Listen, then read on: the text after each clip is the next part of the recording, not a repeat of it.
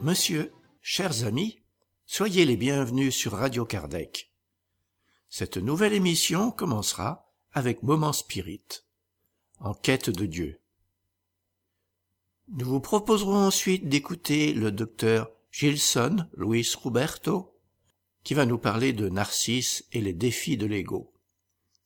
Nous continuerons avec Ève et le chapitre 5 de Missionnaire de la Lumière, cette psychographie de Chico Xavier, qui nous fait découvrir avec André Louis ce monde spirituel par sa propre expérience.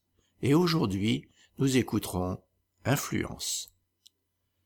Nous vous proposerons ensuite une causerie du Césac avec Régis Verhagen, celui qui s'élève sera abaissé.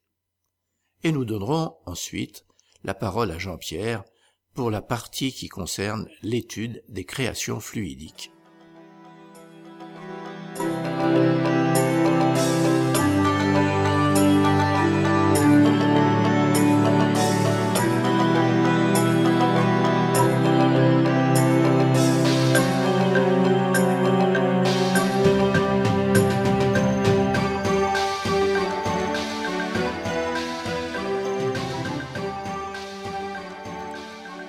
Chers auditeurs, nous allons commencer en diffusant un texte du projet Moment Spirit, une production de la Fédération Spirit du Paraná au Brésil. Moment Spirit, c'est une collection de plus de 3800 messages d'optimisme, de joie et de motivation. Nous avons le plaisir de pouvoir participer à ce projet en enregistrant et en diffusant ce contenu en français. Pour les plus curieux, visitez la page www.momento.com.br. Aujourd'hui, en quête de Dieu, écoutons.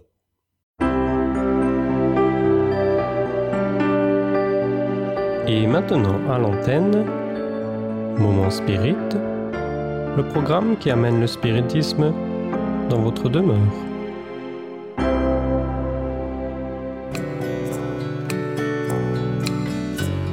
En quête de Dieu. À toutes les époques de l'humanité, on trouve chez les peuples, dans les cultures et les traditions, l'existence d'un sentiment profond concernant la divinité. Au début, cet être supérieur était confondu avec ses œuvres, d'où l'idée qu'ils étaient nombreux. C'étaient les dieux qui engendraient les orages, les tempêtes en mer, les éruptions de volcans.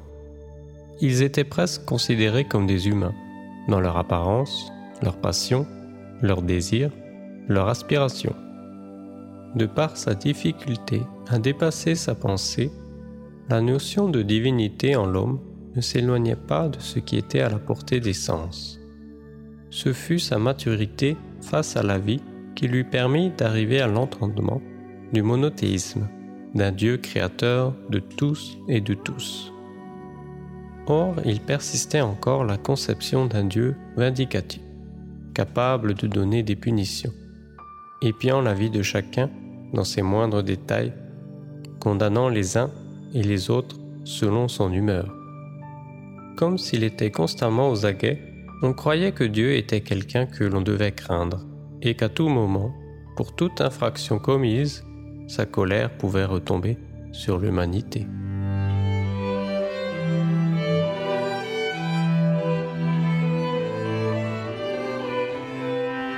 Mais Jésus est arrivé. Il est venu des terres de Galilée en chantant la grandeur des œuvres de Dieu et en l'appelant Père. Comme un frère aîné qui enseigne la leçon aux plus petits, il l'a dépeint comme un Père miséricordieux et bon qui pourvoit à tous les besoins de ses enfants. À partir de son message, l'homme a cessé de craindre Dieu. Il s'est mis à se tourner vers lui comme vers un Père toujours prêt à l'aider et à soutenir ceux qu'il a créés et qu'il protège par amour. Et c'est ce Jésus qui nous convoque à faire notre part, à assumer notre responsabilité devant le monde, à ne pas nous accommoder en restant improductifs. Il nous met en garde afin de ne pas tomber dans l'illusion d'un Dieu faisant des miracles infantiles et qui agirait favorablement en cédant à la moindre affabilité ou à des offrandes. Mais il calme aussi notre cœur en nous disant de ne pas nous soucier du lendemain, car à chaque jour qui passe suffit sa peine. À partir de là, nous avons commencé à concevoir la grandeur de Dieu et sa providence. Et même quand nous nous imaginons que quelque chose nous fait défaut, ce manque apparent n'est qu'une occasion de croissance offerte par la providence divine. C'est ainsi que chacun, en fonction de ses valeurs et de ses besoins intimes, peut appréhender Dieu sous les angles les plus divers. Or, avant le Galiléen, nul n'a chanté avec autant de clarté les gloires du royaume des cieux, les ressources de la providence divine et son indicible bonté. Tout comme personne après lui n'est parvenu à vivre dans une telle pureté les enseignements du Père. Il reste donc un exemple incomparable. Ainsi, aller vers Dieu est une attraction inévitable, puisque nous portons son essence dans notre fort intérieur nous qui sommes ses enfants. Toutefois, nous n'accéderons au royaume des cieux qu'à travers le céleste berger Jésus. En se présentant comme le chemin, la vérité et la vie, il s'érige en itinéraire sûr pour que nous puissions appréhender Dieu dans sa plénitude en construisant son royaume dans l'intimité de notre cœur.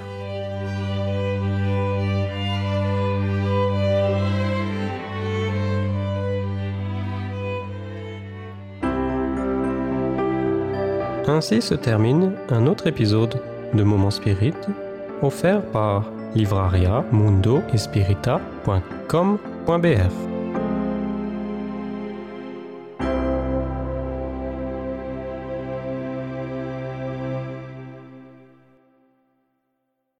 Le Centre d'études Spirit Alan Kardec nous communique.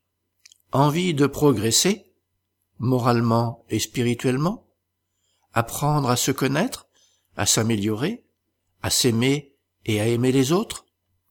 Le Centre d'études Spirit Alan Kardec de Bruxelles vous propose son école des apprentis de l'Évangile, tous les jeudis, à 20h dès le 15 novembre. Il s'agit d'un cours dont le but est l'amélioration et le développement personnel. Inscrivez-vous à l'accueil du centre ou en nous contactant. Adresse 134 rue Louis App, 1040 Bruxelles, téléphone 0491 749 234.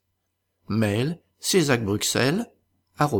gmail.com Site http bruxelles.cesac.org. Nous allons maintenant écouter le docteur Gilson Luis Roberto qui va nous parler de Narcisse et les défis de l'ego.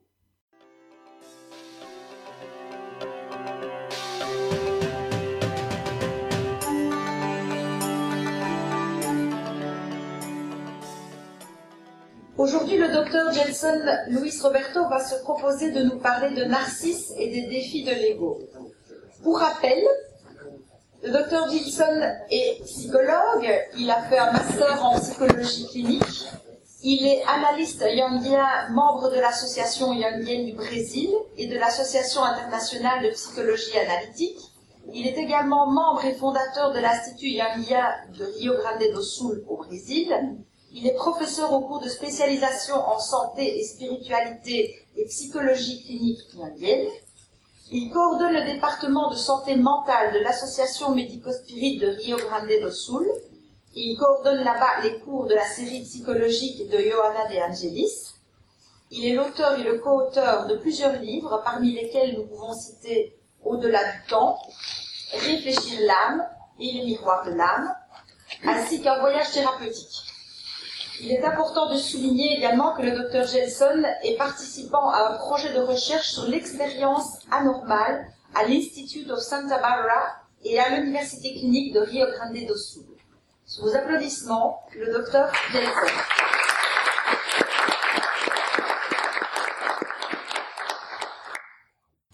Bonjour.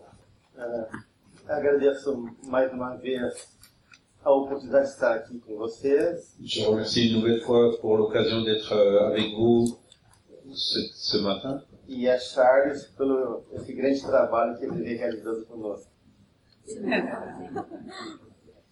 Por favor. Et il remercie aussi aux traducteurs. Merci. É, então, o tema dessa manhã vai ser Narciso e o desafio do ego. Le thème de ce matin, c'est Narcisse et les défis de l'ego. É, sabemos que o mito de Narciso é um dos dois grandes mitos que Freud utiliza para compreender algumas questões da personalidade. Le mythe de Narcisse est l'un des deux grands mythes que- utilisés par Freud, Freud pour comprendre euh, la personnalité. Mas eu não vou dar uma inter- interpretação psicanalítica, Mais je ne vais pas en faire une interprétation psychanalytique, e sim um entendimento mais neoplatônico e espiritual. mais plutôt une interprétation néoplatonique et spirituelle. É, só para a gente poder compreender um pouquinho desse mito que todos talvez já conheçam. Pour comprendre un peu mieux ce mythe que la plupart d'entre nous connaissent déjà. Narciso é um belo jovem Narcisse est un beau jeune homme, se apaixona pela sua imagem. amoureux de lui-même. É uma história de amor, C'est une histoire d'amour, de morte, de mort, mas é, o que diferencia das outras histórias de amor mais ce qui le différencie des autres états d'amour, é que é um amor por si mesmo. c'est que c'est un amour pour euh, lui-même, pour soi-même. É, e quando ele morre, Et quand il meurt, é, dele nasce uma flor chamada Narciso. c'est de, là qu'est née une fleur, qu'a poussé une fleur qu'on appelle la narcisse. Ele é um jovem que, mo- que na sua essência é, tem pouca energia, C'est un jeune qui, dans son naissance, avait peu d'énergie, jovem dolente, un jeune indolent. e a flor de Narciso, Et la fleur de narcisse, para os gregos, pour les Grecs, era uma flor que era considerada ligada aos mortos, c'était une fleur euh, liée euh, aux morts, é, considerada uma flor que gerava sono, une, considérée comme une fleur qui donnait, qui donnait du sommeil. E venenosa. et qui était vénéneuse. É, a palavra é, narc- narciso e narcótico La, par- la- le mot narcisse et narcotique. Vem do mesmo raiz etimológico, ont la même euh, racine étymologique. É, narqué, du mot grec quer dizer torpor. qui signifie torpeur. É uma flor que, inclusive, Hades, C'est une fleur qui, Hades, o deus do, do mundo, a, a 10, oui, é, é, é, raptou Perséfone usando essa flor. A Perséfone, a, a, a, a da mitologia grega. Ah, de... Alors, j'ai pas suivi le nom. Perséphone, ouais, de la mythologie grecque, qui, qui donc euh, aimait cette fleur. Então é uma flor que entorpece a, a jovem e ele pode raptá-la por causa disso. Elle donne de la torpeur aux jeunes et euh, peut être euh, raptée à cause de ça. É uma, é uma imagem, então, de uma é, flor que envolve é, uma vida pequena, limitada, C'est une fleur qui évoque une vie limitée, assim como a vida de Narciso. t- tout comme euh, donc les, les fleurs de narcisse. Então, Narciso representa um jovem de poucas qualidades viris, Donc Narcisse était un jeune euh, avec euh, peu de qualité virile, sugerindo passividade e pouca energia. Et donc euh, fleur suggère la passivité et le manque d'énergie. É, Freud usou essa imagem é, do, do mito de Narciso. Freud a donc utilisé cette image du mythe de Narcisse para representar uma etapa da evolução do ego, pour représenter une étape de l'évolution de l'ego. Onde a energia, où a libido, où l'énergie. é, está centrada no próprio eu, est centrée euh, sur le soi buscando investimento do mundo euh, pour rechercher euh, l'investissement euh, du monde é, para a constituição da sua personalidade. pour la constitution de sa personnalité.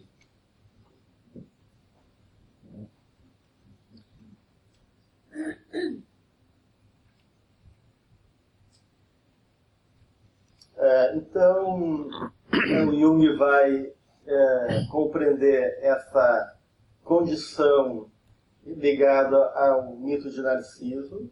Jung, euh, quant à lui, interprète cette, cette situation du mythe de Narcisse. Como um instinto eh, natural do, do humano, comme un instinct naturel de l'être humain. Que ele chamou de refle- reflexão.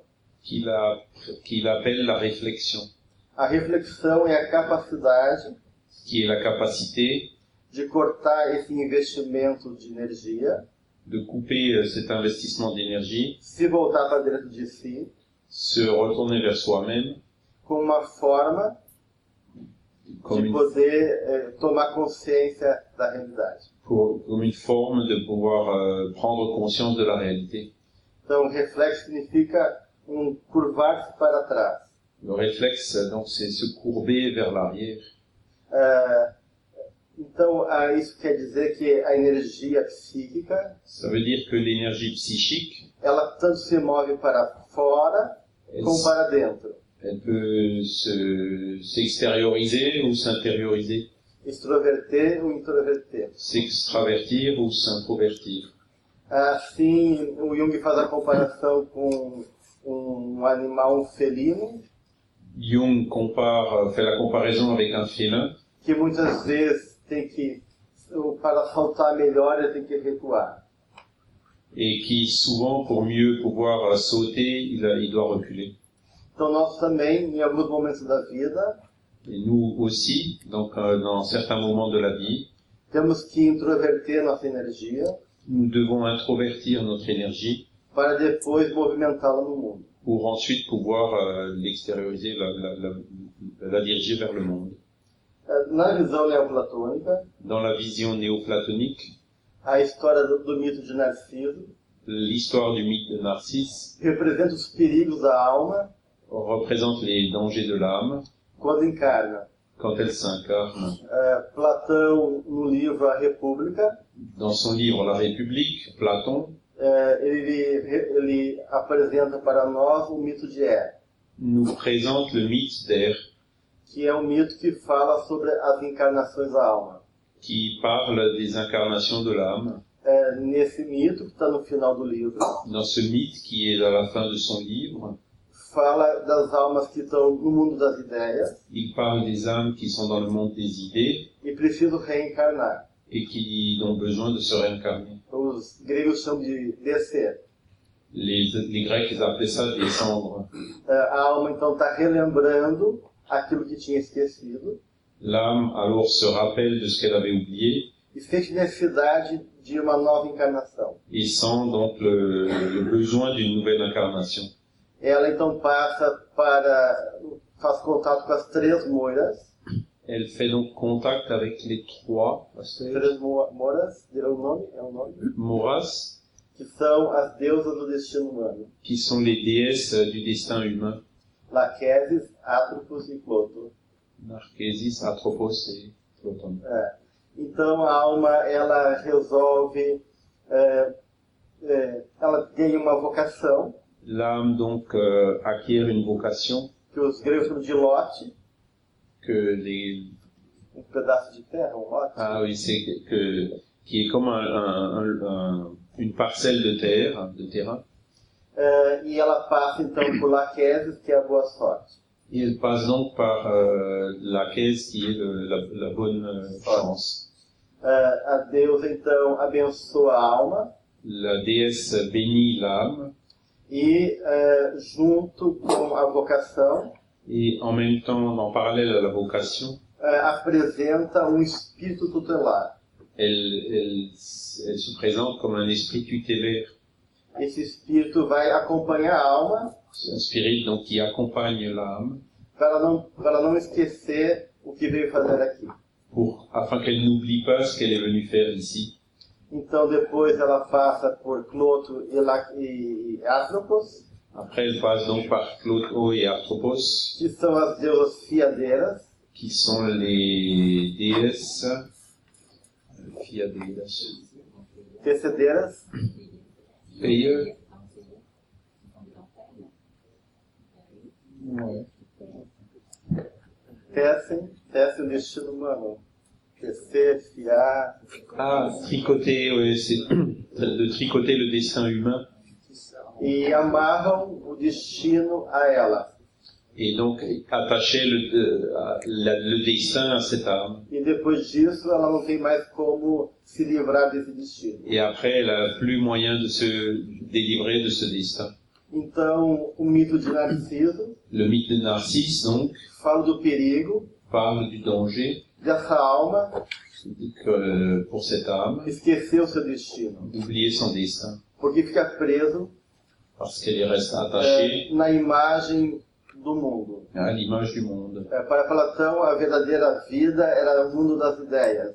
Parce que pour Platon, le, le vrai monde, c'était le monde des idées. O mundo material ele chamava de simulacro, que era uma imagem, é, uma cópia imperfeita do mundo das ideias. Pour lui, le monde matériel, c'était un simulacre, une copie imparfaite du monde des idées. Então, todos nós trazemos um mito pessoal. Nous avons donc tous un mythe personnel, E os espíritos nos explicam et les esprits nous expliquent que todos nós temos um compromisso de reverter o passado em favor de novas possibilidades de crescimento espiritual. que nous avons tous une mission donc euh, de, de, de, euh, d'inverser le passé euh, afin d'accomplir une nouvelle mission spirituelle. E o grande perigo Et le grand danger, é realmente esquecermos disso. c'est justement qu'on l'oublie, qu'on oublie cela. O magnetismo da Terra, Le magnétisme de la Terre, ele entorpece o espírito il, euh, comment dire, endort euh, l'esprit. e, em função dessa realidade material, Et c'est cette réalité matérielle esquecemos qui peut faire qu'on oublie da nossa essência notre e essence perdemos a conexão com o nosso mundo interior. et qu'on perd la connexion avec notre monde intérieur. E é disso que trata o mito de Narciso. Et c'est ça, c'est de ça que parle le mythe de Narcisse. A imagem não é a realidade, L'image n'est pas la réalité, mas ele fica preso na imagem mais il explique par l'image e se perde dele mesmo. et il, donc euh, il se perd euh, de lui-même à cause de cette image. Então temos os temas da água, do reflexo e da morte. Il y a donc le thème de l'eau, du reflet et de la mort. Esse momento que Narciso está se olhando no espelho de água Le- donc l'instant où Narcisse se regarde dans le miroir de l'eau, representa um momento essencial da sua vida. ça représente un moment essentiel de sa vie. Ele pode ver no reflexo a possibilidade de Il peut voir dans cette réflexion, dans, dans ce reflet, le- l'éveil de la conscience ou rester euh, coincé ou identifié avec l'image. E. Et donc, euh, de cette manière, se perdre de lui-même. E. Et c'est ce qui se produit et qui entraîne sa mort. Então temos que entender eh, o que seria essa imagem egóica. Nous devons comprendre qu'est-ce que c'est que cette image égoïque. Eh, Joana de Ângeles, Johanna de Angelis, um espírito mentor de Divaldo Pereira Franco, qui est l'esprit guide de Divaldo Pereira Franco, tem uma série de livros chamados da série psicológica, a publié toute une série de livres qu'on appelle la série psychologique, fazendo uma relação entre a psicologia e o espiritismo. faisant le lien entre la psychologie et le spiritisme. E ela então nos apresenta Et elle nous présente que em cada encarnação que dans chaque nós incarnation, criamos uma, uma identidade egóica própria. on crée une identité égoïque propre. Então o ego L'ego é uma grande fantasia. est donc une grande fantaisie. Nós viemos aqui Nous, viver uma personagem, nous sommes venus ici, dans un personnage, homem ou mulher, homme ou femme, raças diferentes, des différentes races, culturas diferentes. cultures, E isso é uma fantasia para o espírito se experimentar. et donc c'est une fantaisie pour euh, l'esprit, É uma fantasia necessária. Une fantaisie nécessaire. Então eu posso, numa encarnação, Donc dans une incarnation, je peux eh, viver essa fantasia vivre cette fantaisie de ser homem ou mulher, preto, branco, Ou e pão assim vai, noir, pobre, blanc, rico. pauvre, riche, et ainsi de suite. é, e junto com isso, Et avec cela, construímos uma imagem de nós mesmos. nous, c'est c'est avec cela que nous construisons une image de nous-mêmes. E essa imagem, Et cette image tão transitória, transitoire é, representa as qualidades e os desafios necessários para a nossa encarnação. Elle représente les qualités et les défis qui sont nécessaires dans notre incarnation. A nossa consciência, Notre conscience ela era muito pequena est encore très petite para abarcar toda a realidade, pour embrasser toute la réalité. porque a evolução se dá em passos. L'évolution ne se fait que pas à pas. Não teríamos condições emocionais Nous n'avons pas les conditions émotionnelles de suportar todo o nosso passado de supporter tout notre passé e a consciência de, de nossa realidade. et donc avoir une pleine conscience de notre réalité. Então o ego serve L'ego sert donc, como um campo de consciência limitada euh, il joue le rôle d'un champ de conscience limité para nos ajudar a fazer esse percurso na, na, na vida material. pour nous aider à réaliser ce parcours dans notre vie matérielle. Então o papel do ego Le rôle de l'ego é criar um efeito de sentido, est donc de créer un effet, un sens, um efeito de causalidade, un effet de causalité, unidade d'unité, de tempo e espaço. de temps et d'espace. É porque eu tenho, é porque eu tenho um ego C'est parce que j'ai un ego que eu sei que dia é hoje que je sais quel jour on est aujourd'hui e que dia foi ontem. et ce qui a déjà été hier. No caso de uma doença mental como a esquizofrenia, Dans le cas d'une maladie mentale comme la schizophrénie, onde o ego fica esfacelado, on- où l'ego est euh, cassé, é, eu acabo En morceaux. perdendo essa capacidade. je perds cette capacité. Então, a memória, a razão, tudo isso passa pelo ego. La mémoire, la raison, tout cela passe par l'ego. O ego, então, é o centro da minha consciência. Et L'ego est donc le centre de ma conscience. E tal, é, só que a, a realidade pode não ser assim. Mais en- la réalité peut être différente. Mas eu vivo como se fosse assim. Mais je vis comme si c'était comme ça. Como se estivesse separado do universo. Comme si j'étais séparé de l'univers E que a realidade fosse como eu percebo a partir do ego. et que la réalité est en fait de la manière que je l'aperçois à travers l'ego. Mas sabemos que do ponto de vista espiritual Nous savons que du point de vue spirituel e do inconsciente, et de l'inconscient, a realidade é diferente. la réalité est différente. Ah, esse espaço a nível espiritual é muito maior, Cet espace au niveau spirituel est bien plus large. como nos relata os espíritos, C'est ce qu'on voit dans les, dans les récits spirituels. e a experiência do sonho Et l'expérience du sommeil nos mostra que o tempo pode ser diferente. nous montre que le temps peut être différent.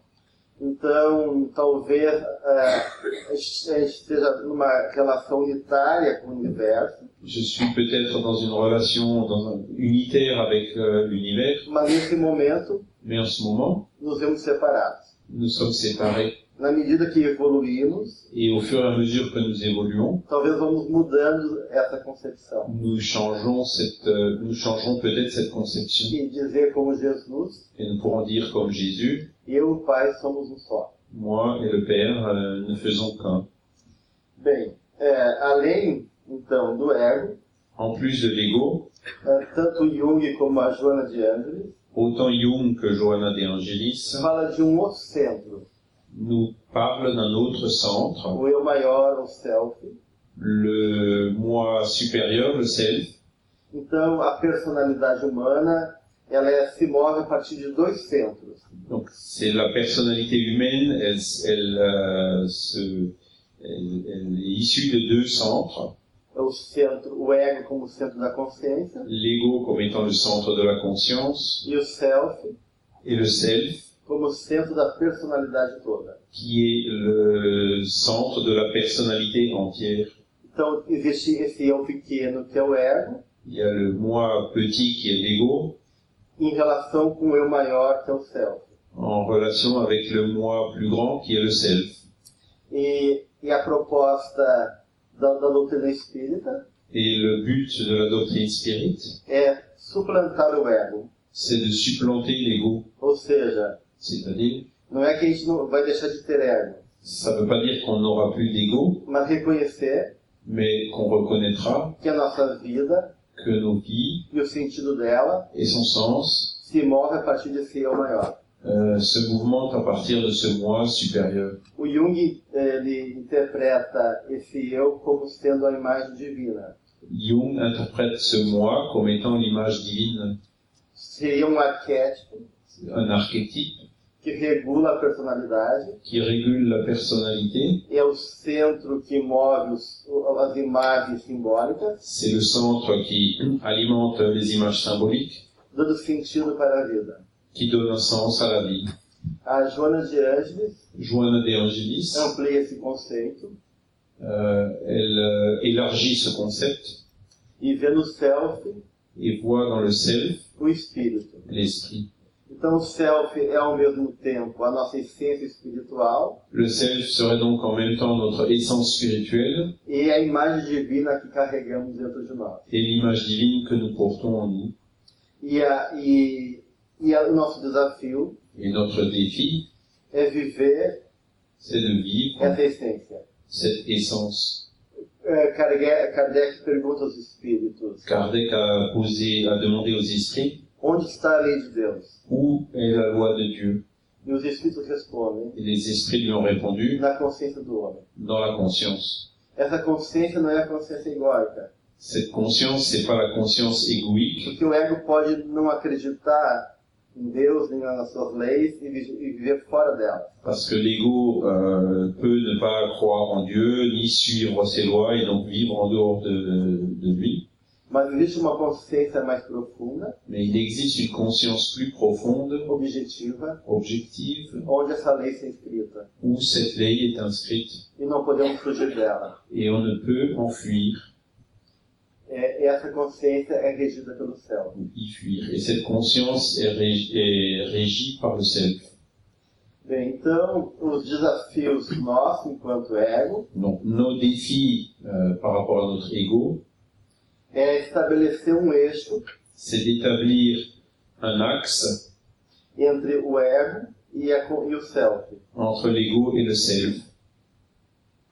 É, Joana de Ângeles Joanna de Angelis fala que então essa é, o eu individual dit que le moi individuel é uma, um re- resultado das aquisições do passado est le résultat des acquisitions et des, ex- et des expériences au cours de l'existence, organizada de maneira organisées de façon às necessidades dessa encarnação. selon les nécessités de, de, de cette incarnation.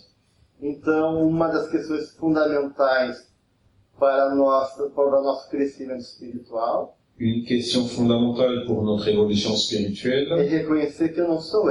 c'est donc euh, de reconnaître que c'est pas l'ego. Eu não sou apenas um homem ou uma mulher europeu Je, ne suis- c'est- je ne suis pas que l'ego, je ne suis pas qu'un homme ou une femme uma européenne cor, com uma cor de pele, avec uma une, couleur, realidade que foi me dada. avec une couleur de peau, une réalité qui m'a été donnée. Eu sou muito mais do que isso. Je suis beaucoup plus que ça. Eu sou um espírito imortal. Je suis un esprit immortel. E tenho que viver como um espírito imortal. Et il faut que je vive comme un esprit immor- immortel. E a vivência e a consciência desse self, Donc le, le- le vécu et la conscience de ce self, da minha essência espiritual, de mon essence spirituelle, me dá a capacidade me donne la capacité de uma vida plena, d'une vie pleine de viver uma vida com inteireza de plénitude, euh, d'entièreté e realizar o meu mito pessoal. et de réaliser mon mythe personnel. E nesse processo, Et dans ce processus, temos dois grandes desafios, il y a deux grands défis representados pelo mito do herói euh, représentés par le mythe du héros e o mito iniciático. et, le, et par le mythe initiatique. Eh, então, nós, enquanto egos, En nous, en tant qu'égaux, eh, vamos ser desafiados pela vida. nous allons faire face à des défis euh, de la vie, aux défis de la vie. O Jung nos fala que sem conflitos, sem tensões, Jung nous dit que sans conflit et sans tension, não há consciência. il n'y a pas de conscience. Porque a nossa consciência ela é dual. Parce que notre conscience est duale. Para saber do, do sim tem que haver o não. Pour savoir où Do sim tem que haver o não. Ah, pour euh, savoir le oui, il faut qu'il y ait aussi le non, O alto e o baixo. le haut et le bas, E assim por diante. et ainsi de suite. Há, há- temos que ter referências Il faut que nous ayons des références para poder estabelecer pour pouvoir établir essa consciência. cette conscience. Mas essa dualidade, ela é, é imaginária, é falsa, Mais cette dualité est imaginaire et parfois fausse, mas necessária. mais nécessaire. E nesse embate com a vida, Nécessaire. embate confronto com a vida, Et dans ce- ce- ce- cette confrontation avec la vie, é, essa tensão gera mais consciência. cette tension finit par gérer davantage de conscience. Então, como fala o mito de Narciso, Donc, comme le dit le mythe de Narcisse, essa energia tem que circular cette énergie doit circuler da vida para dentro, de la vie vers l'intérieur, de dentro para a vida, de l'intérieur vers la vie, e dos desafios da, dessa encarnação. Les défis de cette incarnation Não podemos quebrar padrões do passado, nous, nous font euh, casser des modèles passés e reaprender e começar novos caminhos. et réapprendre et commencer de nouveaux chemins. Por isso que é necessária a reencarnação. Et c'est pour ça que la réincarnation est nécessaire. E então, nesses exercícios de desafios, Et donc dans ces exercices de défis, toda vez que o ego se sente ameaçado, chaque fois que l'ego se sent menacé, isso acontece muitas vezes na nossa vida, et ça se produit souvent dans notre vie, ativamos o mito do herói, nous activons le mythe du héros, que é o mito de superação, qui est le mythe de, de se surmonter e que rege principalmente a nossa adolescência. et qui se produit surtout pendant notre adolescence. Então, o mito do herói, ele representa esse momento que nós temos que reconhecer que somos filhos também de um Deus. Ce mythe du héros représente aussi le, le- le- moment où il faut que nous reconnaissions que nous sommes aussi des enfants de Dieu. Na mitologia grega, Et dans la mythologie grecque, o herói é sempre de, um, de, uma, de uma mortal com um Deus. le héros c'est toujours euh, entre un mortel euh, et Dieu. Ele é meio humano e meio Deus. Il est moitié humain, moitié Dieu. E nós também, Et como seres humanos, comme êtres humains, temos nossas limitações, nous avons nos limitations, mas carregamos uma força divina. Mais nous portons en nous une force que nos divine impulsiona para além. qui nous pousse au-delà. E sem os desafios, Et si les défis, como podemos reconhecer o nosso potencial? sans les défis, comment est-ce qu'on peut reconnaître notre potentiel? Conta uma história que um imperador chinês. Je- Donc je vais vous raconter une histoire d'un impérateur, chi- un empereur chinois. Tinha um hábito de sair num barco com seu ministro. Qui avait l'habitude de sortir en barque avec son ministre. Para discutir e pensar as questões do seu império. pour discuter et réfléchir aux questions concernant son empire.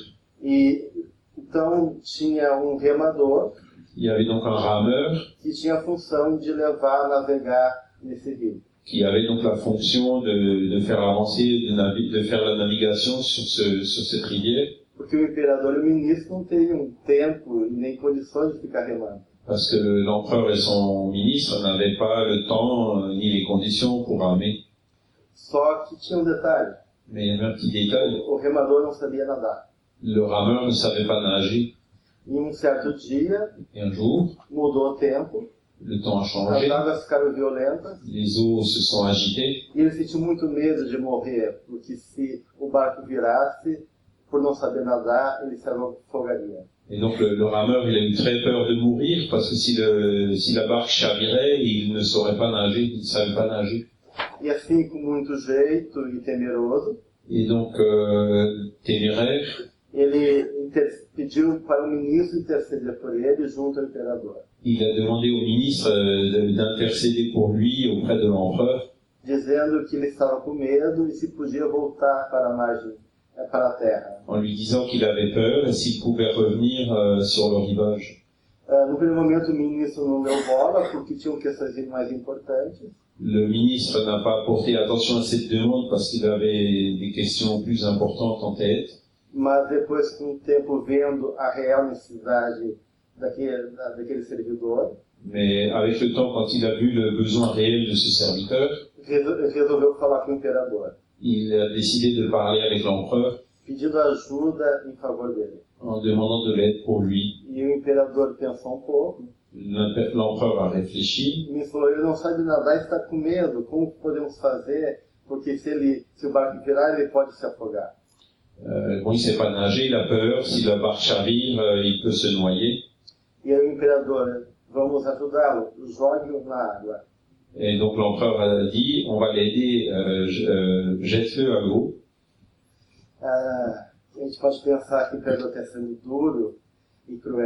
On peut penser donc que l'empereur était dur et cruel, mais c'est ainsi parfois que Dieu procède avec nous. Reencarna, Quand on se réincarne, somos jogados na água da vida nous sommes lancés dans l'eau de la vie e temos medo de nos afogar. et on a peur de se noyer. E Deus, em vez de nos mostrar uma terra firme, Et Dieu, au lieu de nous montrer une terre ferme, diz: Eu acredito em ti il dit, je crois en toi e você pode nadar. et tu pourras, tu peux nager. Assim não há mais perigo. Et comme ça, il n'y aura plus de danger. Porque se eu, se eu for uma criança dependendo sempre da terra firme, Parce que je suis, si je suis, si je reste un enfant qui dépend toujours de la terre ferme, e je vais toujours avoir peur et avoir besoin de l'aide d'une force supérieure. Mais en réalité, cette force est en nous. E. Et Dieu croit en nous. E nos joga muitas vezes em conflitos, situações difíceis, Il nous lance souvent dans des conflits et des situations difficiles para ativar o nosso herói interior. pour activer notre héros intérieur. E sabemos nadar nessas ondas difíceis da vida. Et nous savons tous nager dans ces vagues difficiles de la vie. Então nós temos no mito do herói Nous avons donc dans le mythe du héros essa capacidade cette capacité de superação. De se surmonter. E os espíritos têm uma técnica muito interessante. Et les esprits utilisent une technique très intéressante. Eles geralmente não se ocupam com o nosso lado pior. Ils s'occupent rarement de nos aspects, de nos aspects les pires. mas tento eh, despertar sempre o melhor em nós. À, et à l'inverse, ils cherchent plutôt à éveiller ce qu'il y a de meilleur en nous. Só em último caso, quando somos resistentes. Daí Eles nos confrontam com o nosso lado pior. Quando somos teimosos e resistentes. C'est seulement quand nous sommes téméraires et résistants euh, que, qu'ils, nous, qu'ils, qu'ils s'occupent euh, de nos aspects les pires. Mas o perigo do mito do herói Mais le danger du mythe du héros é se confundirmos com Deus. est de se confondre avec Dieu Achar que somos Deus. En pensant que nous sommes Dieu, Que não precisamos de ninguém. que nous avons besoin de personne, Que somos o dono do mundo. que nous sommes euh, les propriétaires du monde, E esquecemos de onde viemos. que nous oublions d'où nous venons. Então, a nossa sociedade moderna Notre société moderne vive uma identificação literal com o herói. vit donc une identification littérale avec le héros, Porque o herói, ele é só herói parce que le héros, il n'est héros por um feito ou heróico, por uma tarefa. Que pour euh, une, une tâche à accomplir. Parce que en voyant quelque chose d'extraordinaire, e c'est dans ces cas-là que je suis applaudi et reconnu. Et c'est c'est là justement que réside le danger, Ficar no fazer, no ter, em vez, em vez do ser. Euh, c'est de, de rester dans l'avoir plutôt que dans l'être. É, Le fait d'avoir plutôt que le fait d'être. então, na nossa sociedade heróica e materialista, Notre société héroïque et matérialiste, o, o sentido da vida le sens de la vie se perde se perd no juntar as coisas materiais, quand on, a, quand on collecte les choses matérielles, de faire, de faire, de faire, avoir, avoir, avoir. E como Narciso, Et comme Narcisse, ficamos paralisados, cela nous paralyse. mortos psicologicamente e espiritualmente. euh, mort psychologique et spirituelle sem reconhecer nossa essência. et ne nous permet pas de reconnaître notre essence Então, é, contrapondo, se opondo ao mito do herói, en, en, opposant euh, au mythe de- du héros. temos o mito iniciático, Nous avons le mythe initiatique que nos fala da necessidade do ego, qui nous parle de la nécessité de l'ego em algum momento, à certains moments, viver uma morte psicológica. donc euh, de vivre une mort psychologique. Em todos os ritu- rituais de iniciação, Dans tous les rituels d'initiation, é, nos, na- nos mitos, nas religiões é, é, de mistérios, dans les rites et les religions du mystère, é, a iniciação pressupõe l'initiation présuppose é, um processo onde o ego un processus dans lequel l'ego tem que entrar numa vivência doit entrer dans un vécu sem saber o que vai acontecer, sans savoir ce qui va se passer, sem controle nenhum, sans contrôle, sans aucun contrôle, e sem saber o resultado disso. et sans savoir quel en sera le résultat. Então, diferente do herói, À la différence du héros, que tem que superar, qui doit surmonter, tem que ter o controle, il doit contrôler. no caso da iniciação, Dans le cas de eu l'initiation, tenho que abrir mão do controle.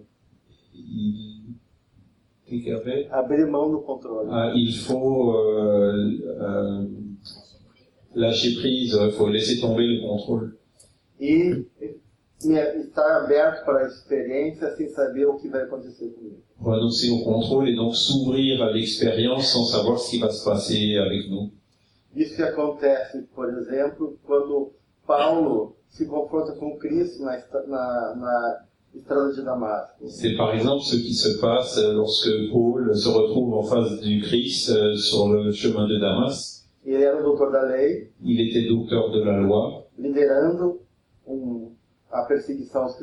il dirigeait la persécution des chrétiens, se achando capaz, no mito heróico, tendo a, o, a, a imagem poderosa de si mesmo, il, il avait donc une image puissante de lui-même par ce mythe du héros, até que Jesus aparece para ele. jusqu'à ce que Jésus apparaisse devant lui. E pergunta: Saulo, Saulo, por que me persegue? et lui demande euh, Saoul, Saoul, pourquoi me persécutes-tu? E nesse momento, Et à ce moment, ele cai do cavalo, il tombe du cheval, fica cego.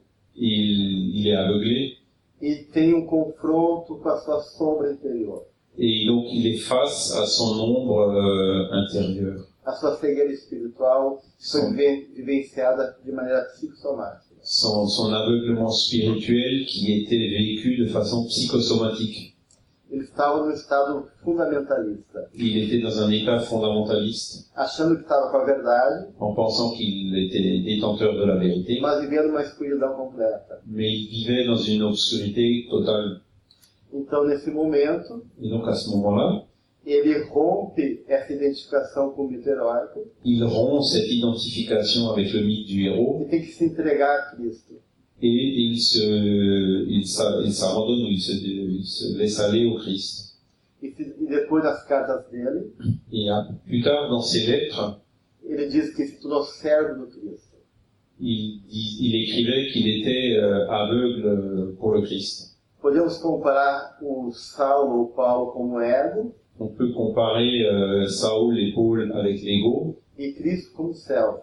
et Christ avec le self. Em nossa vida também, em algum momento, Et dans notre vie aussi, à un moment donné, temos que nos confrontar com a nossa sombra interior. il faut qu'on fasse euh, face à notre ombre euh, intérieure. E esse encontro com a nossa sombra interior Et cette rencontre avec notre euh, ombre intérieure, também é uma oportunidade de um c'est aussi une occasion de rencontre avec notre essence spirituelle. Luz e. La lumière et l'ombre marchent ensemble. Então, a dificuldade nossa, na nossa encarnação, os desafios desse ego, La notre difficulté dans cette incarnation, les défis de l'ego, é como viver uma vida c'est comment vivre une vie avec une fermeté spirituelle, sem medo, sans peur, enfrentando a vida faire face à la vie nessa jornada heróica, dans, cette, dans ce parcours euh, héroïque, mas sem ficar onipotentes e arrogantes, mais sans pour autant être omni, euh, tout-puissant et arrogant, obedecendo en obéissant às ordens de uma voz interior mais profunda. Aux ordres d'une voix profonde, d'une voix intérieure plus profonde. nos entregando a vida, Nous, nous, nous, euh, nous- comment dire, nous, nous abandonnons à la vie, é, reconhecendo nous vivons à la vie en reconnaissant que uma força maior nos, nos rege. qu'il y a une force supérieure qui nous dirige. É, para terminar a nossa fala, Et pour terminer notre conférence, eu vou pegar a imagem dos alquimistas da pedra filosofal. je vais prendre l'image des alchimistes de la pierre philosophale, des alchimistes de la pierre philosophale. Eles diziam que chegar na pedra, Ils disaient que quand la pierre était venue, que é o trabalho conosco mesmo, qui est le travail euh, avec nous-mêmes, exigia duas qualidades. ça demandait deux qualités. A pedra, ela era é, maleável como a cera, La pierre était malléable comme la cire, mas incorruptível como o diamante. mais incorruptible comme le diamant. Então nós, como os com- nosso compromisso com a espiritualidade, Donc notre engagement avec la spiritualité, temos que ter essa fidelidade com os valores espirituais e morais, nous demande de rester fidèle à ses valeurs spirituelles et morales, incorruptíveis frente ao apelo do mundo. Incorruptíveis incorruptibles frente aos apelos do mundo. euh, face aux appels, aux tentations du monde. Mas devemos ser maleáveis como a cera, Mais nous devons aussi être malléables comme la cire, criativos e amorosos, créatifs et amoureux, tolerantes, tolérants, eh, colaborando en collaborant com nossos irmãos. avec nos frères. Isso é o grande desafio que todos nós temos na nossa jornada. Et c'est le grand défi que nous avons tous euh, dans notre parcours. Merci.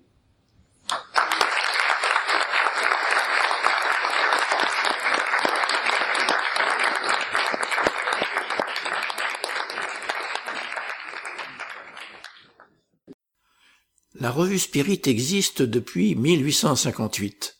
Elle est aujourd'hui un organe du Conseil Spirit international. Sa réalisation en français est prise en charge par le mouvement Spirit francophone. Elle est éditée au format papier en couleur, de haute qualité d'une part, et au format numérique d'autre part. Vous y trouverez l'illustration des principes de base du spiritisme, des dossiers qui approfondissent un thème à chaque numéro et des articles plus légers. Cette revue est un outil privilégié et actuel d'étude du spiritisme. Elle peut être prise comme support de discussion dans un centre spirit. Dans un langage clair, moderne et concret, nous essayons d'aborder les enjeux de notre société moderne et complexe tout en restant dans le prolongement de la ligne sûre tracée par Alan Kardec. Pour vous abonner, www.lmsf.org. Nous allons maintenant retrouver Ève qui aborde le chapitre 5 de Missionnaire de la Lumière. Influence.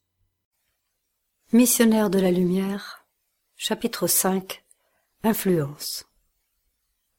Je remarquais à présent une différence dans l'ambiance. Pour nous autres, les désincarnés, l'atmosphère intérieure était imprégnée d'éléments embaumés, régénérateurs. Dehors, cependant, l'air était lourd. Mon hypersensibilité s'accentua exagérément devant les émanations grossières de la rue. Les lampadaires ressemblaient à de petits globes donnant une pauvre lumière, isolés dans l'ombre épaisse. Aspirant les nouveaux courants d'air, je pus observer une différence indéfinissable. L'oxygène semblait pénétrer du magnétisme le plus désagréable. Je compris une fois encore la sublimité de la prière et du service de la spiritualité supérieure dans le fort intérieur des individus. La prière, la méditation élevée, La pensée édificatrice refonde l'atmosphère en la purifiant. L'instructeur interrompit mes considérations intérieures et s'exclama. La modification, évidemment, est inexprimable.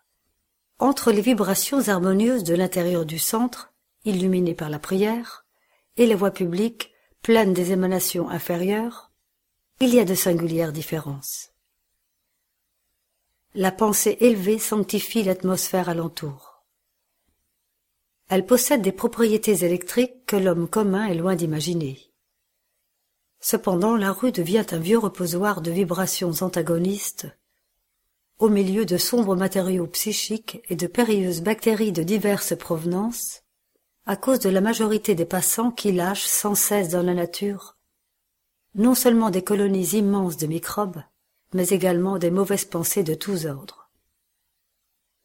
Pendant que je réfléchissais à ces enseignements, j'observais que de nombreux regroupements d'entités malheureuses et inquiètes se postaient dans les environs. Elles se faisaient entendre à travers des conversations intéressantes et pittoresques, cependant déraisonnables et hors de propos dans leurs moindres concepts. Alexandre m'indiqua un petit groupe de désincarnés qui me paraissait en profond déséquilibre et dit Ces amis constituent la cohorte quasi permanente de nos compagnons incarnés qui rentrent à présent dans leur foyer. Comment fis-je involontairement.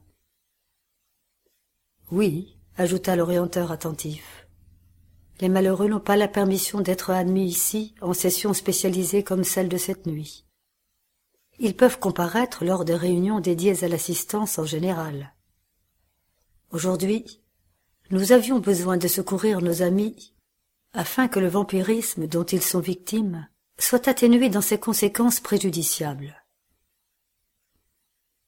L'excellence de l'orientation m'impressionnait. Tout, dans ce travail, obéissait à un ordre préétabli. Tout avait été calculé, programmé, prévu. À présent, poursuivit Alexandre de bonne humeur, observez la sortie de nos collaborateurs terrestres. Observez la manière par laquelle ils reviennent instinctivement dans les bras des entités ignorantes qui les exploitent. Je restai attentif. Tous se préparaient à quitter l'enceinte du centre tranquillement. À la porte, ils commencèrent à se dire au revoir. Grâce à Dieu, s'exclama une femme, nous avons fait notre prière en paix avec un grand profit. Comme je me sens mieux, commenta une des amies plus âgées. La séance fut un soulagement. Je suis venue l'esprit chargé de préoccupations. Mais maintenant, je me sens réconfortée, joyeuse. Je crois qu'ils m'ont retiré de lourds nuages de sur le cœur. Quand nous écoutons les prières et en partageons les tentatives de développement pour le service à son prochain, grand est le secours reçu. Ah, comme Jésus est généreux. Un monsieur à l'allure distinguée s'avança en observant. Le spiritisme est notre réconfort. Les compromis que nous avons sont très importants face à la vérité. Et ce n'est pas sans raison que le Seigneur nous a mis dans les mains des lampes sublimes de la foi. Autour de nos pas pleurent les souffrants qui se sont détournés, ignorants, vers le vaste chemin du mal. Des cieux arrivent jusqu'à nous les outils pour le travail. Il est nécessaire de servir intensément en nous transformant en collaborateurs fidèles de la rénovation nouvelle. Exactement, en convint une des interlocutrices émue par la remarque. Nous avons de grandes obligations, nous ne devons pas perdre de temps. La doctrine réconfortante des esprits est notre trésor de lumière et de consolation. Oh, mes amis, comme nous avons besoin de travailler. Jésus nous appelle au service, il est indispensable d'y répondre. Reconnaissant le caractère de gratitude et de louange du discours, j'exprimais une sincère admiration en exaltant la fidélité des compagnons du centre. Ils se montraient fervents dans la foi, confiants en le futur et intéressés par l'étendue des bénéfices divins considérant les douleurs et les nécessités de leurs pareils. Alors que je ne tarissais pas d'éloges, Alexandre fit cette observation en souriant. Ne soyez pas impressionnés. Ce n'est pas un problème d'enthousiasme, mais d'effort persistant. De rares amis réussissent à garder une uniformité d'émotion et d'idéalisme dans l'édification spirituelle. Voilà neuf ans, hormis quelques interruptions, que je prête mon concours aux activités de ce centre, et chaque mois, je vois défiler ici les nouvelles promesses et les vœux de service. À la première résistance, face aux nécessités réelles du travail, un nombre réduit de compagnons restent fidèles à leur conscience. Dans les heures calmes, grande louange. Dans les moments difficiles, les désertions déguisées, prétextant l'incompréhension. Je suis obligé de dire que dans la majorité des cas, nos frères sont serviables et charitables avec leurs prochains, en s'occupant des nécessités matérielles, mais ils continuent presque toujours à être de moins en moins bons pour eux-mêmes, car ils oublient d'appliquer la lumière évangélique à la vie pratique. Ils promettent en parole avec excès, et opèrent peu dans le domaine des sentiments. À de rares exceptions, ils s'irritent dès le premier contact avec la lutte plus âpre. Ensuite, il réaffirme les plus saints propos de rénovation, et communément, revenant chaque semaine au centre de prière, ils sont dans les mêmes conditions, requérant confort et appui extérieur. Ce n'est pas avec facilité qu'ils accomplissent la promesse faite au Christ, base fondamentale de la véritable illumination. Comme Alexandre s'était tu, j'ai observé attentivement les environs. Tous les incarnés irradiaient la joie et la paix, recueillis dans le rapide moment partagé avec les bienfaiteurs invisibles. Du front de chacun émanaient de surprenants rayons de spiritualité. Dans un geste significatif, l'instructeur m'éclaira. Ils se trouvent encore sous les irradiations du bain de lumière auquel ils se soumirent à travers le service spirituel de la prière. S'ils parvenaient à se maintenir dans un tel état mental, en mettant en pratique les règles de perfectionnement qu'ils ont appris, ont commenté et enseigné. Il leur serait facile d'atteindre positivement le niveau supérieur de la vie. Cela dit, André, comme nous, en d'autres temps, avons été inexperts et fragiles, ils le sont encore aussi. Chaque habitude indigne, acquise par l'âme au cours des siècles, dans notre univers des sentiments, nous accule aux régions perturbées et nous offre des éléments de liaison avec les malheureux qui se trouvent en des niveaux inférieurs.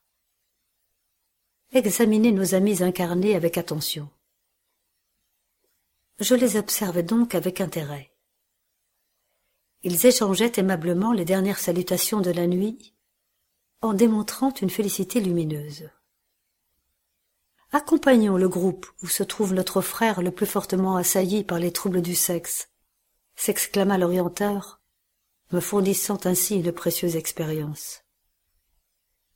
Le jeune homme, accompagné d'une dame déjà d'un certain âge, et d'une jeune fille que j'identifiai rapidement comme l'une étant sa mère et l'autre sa sœur, s'en retournait à son foyer. Nous les suivîmes de près. À quelques mètres de l'endroit où s'étaient rassemblés les compagnons de lutte, l'ambiance générale de la voie publique se transforma en devenant encore plus pesante.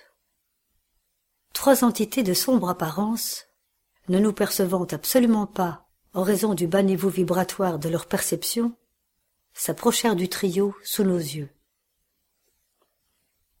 L'une d'elles s'avança vers la mer, et instantanément je vis son front devenir opaque, étrangement obscur.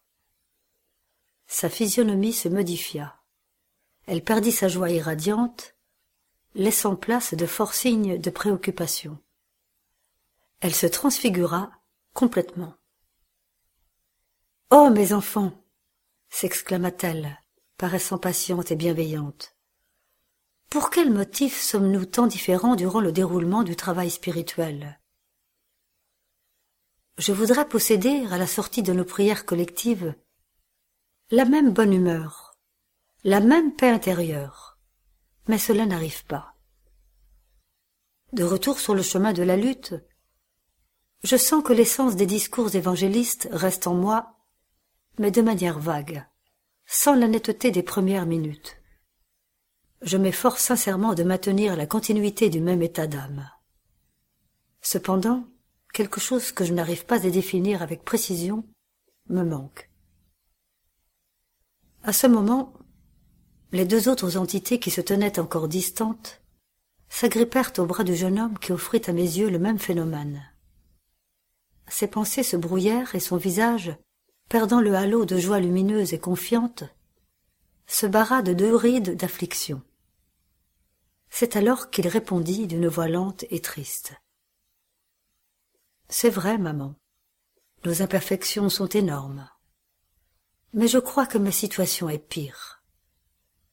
Toi, tu supportes l'anxiété, l'amertume, la mélancolie. C'est bien peu pour qui, comme moi, se sont victimes de mauvaises pensées. Je me suis mariée il y a moins de huit mois, et malgré la dévotion de mon épouse, j'ai parfois le cœur plein de tentations déplacées.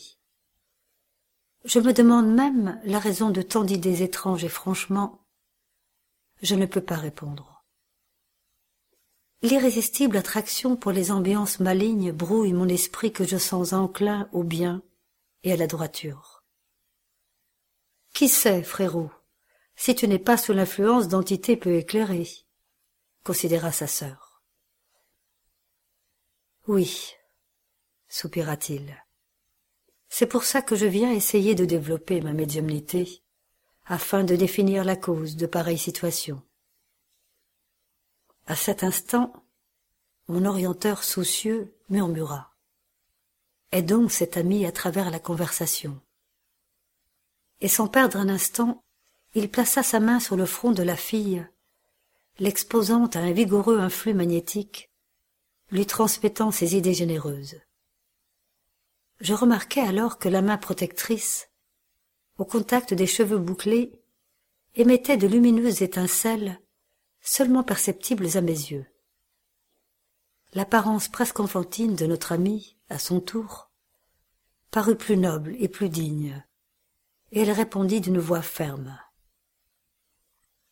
Dans ce cas, je suis d'accord pour dire que le développement médiumnique doit être la dernière solution, parce qu'avant d'affronter les ennemis, fils de l'ignorance, nous devrions armer nos cœurs avec la lumière de l'amour et de la sagesse. Si tu découvrais des persécuteurs invisibles autour de toi, comment leur viendrais-tu en aide chrétiennement, sans la préparation spirituelle nécessaire? La réaction éducative contre le mal sera toujours un de nos devoirs. Et avant de penser à un éventuel développement psychique, qui sera peut-être prématuré, nous devons chercher à élever nos idées et nos sentiments. Nous ne pourrions pas compter sur une bonne médiumnité sans la consolidation de nos bonnes intentions. Et pour que nous soyons utiles dans les royaumes de l'esprit, il nous revient d'apprendre, en premier lieu, à vivre spirituellement, bien que nous nous trouvions encore dans la chair. La réponse qui constitua pour moi une véritable surprise, ne provoqua pas le plus grand intérêt chez ces deux interlocuteurs, pratiquement neutralisés par l'action des vampires. Mère et fils laissèrent percevoir une profonde contrariété en face des observations faites. Les paroles de la jeune fille, pleines de véritable lumière, les déconcertèrent. Tu n'es pas assez âgée, ma fille, s'exclama la mère embarrassée, tu ne peux donc pas te prononcer sur le sujet. Et comme une bonne cultivatrice des souffrances anciennes, elle ajouta.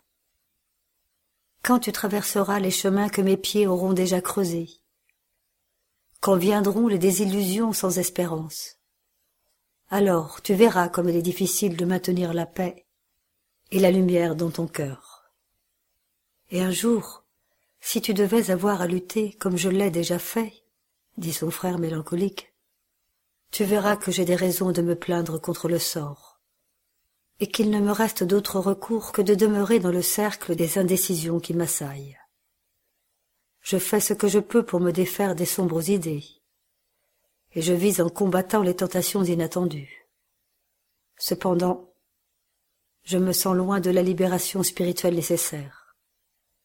Il ne me manque pas la volonté, mais Alexandre, qui avait retiré sa main du front de la fille, prit la parole, répondant à ma perplexité.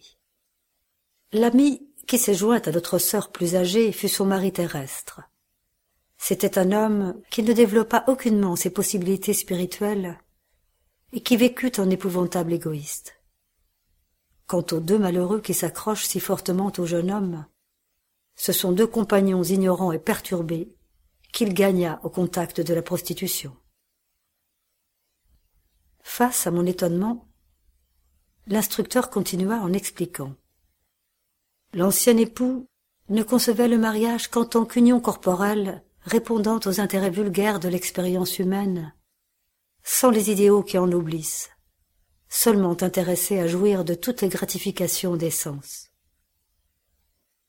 Il ne se sent pas la force suffisante pour abandonner le cercle familial, où sa femme seulement maintenant, après sa désincarnation, commence à se préoccuper des problèmes de la vie spirituelle.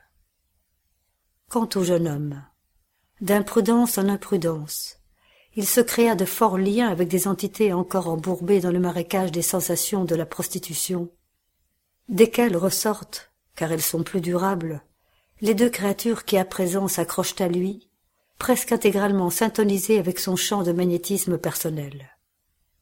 Le pauvre ne s'est pas rendu compte des périls qu'il affrontait et est devenu la proie inconsciente des êtres qui lui sont attachés, invisibles à ses yeux, aussi faible et vicié que lui-même.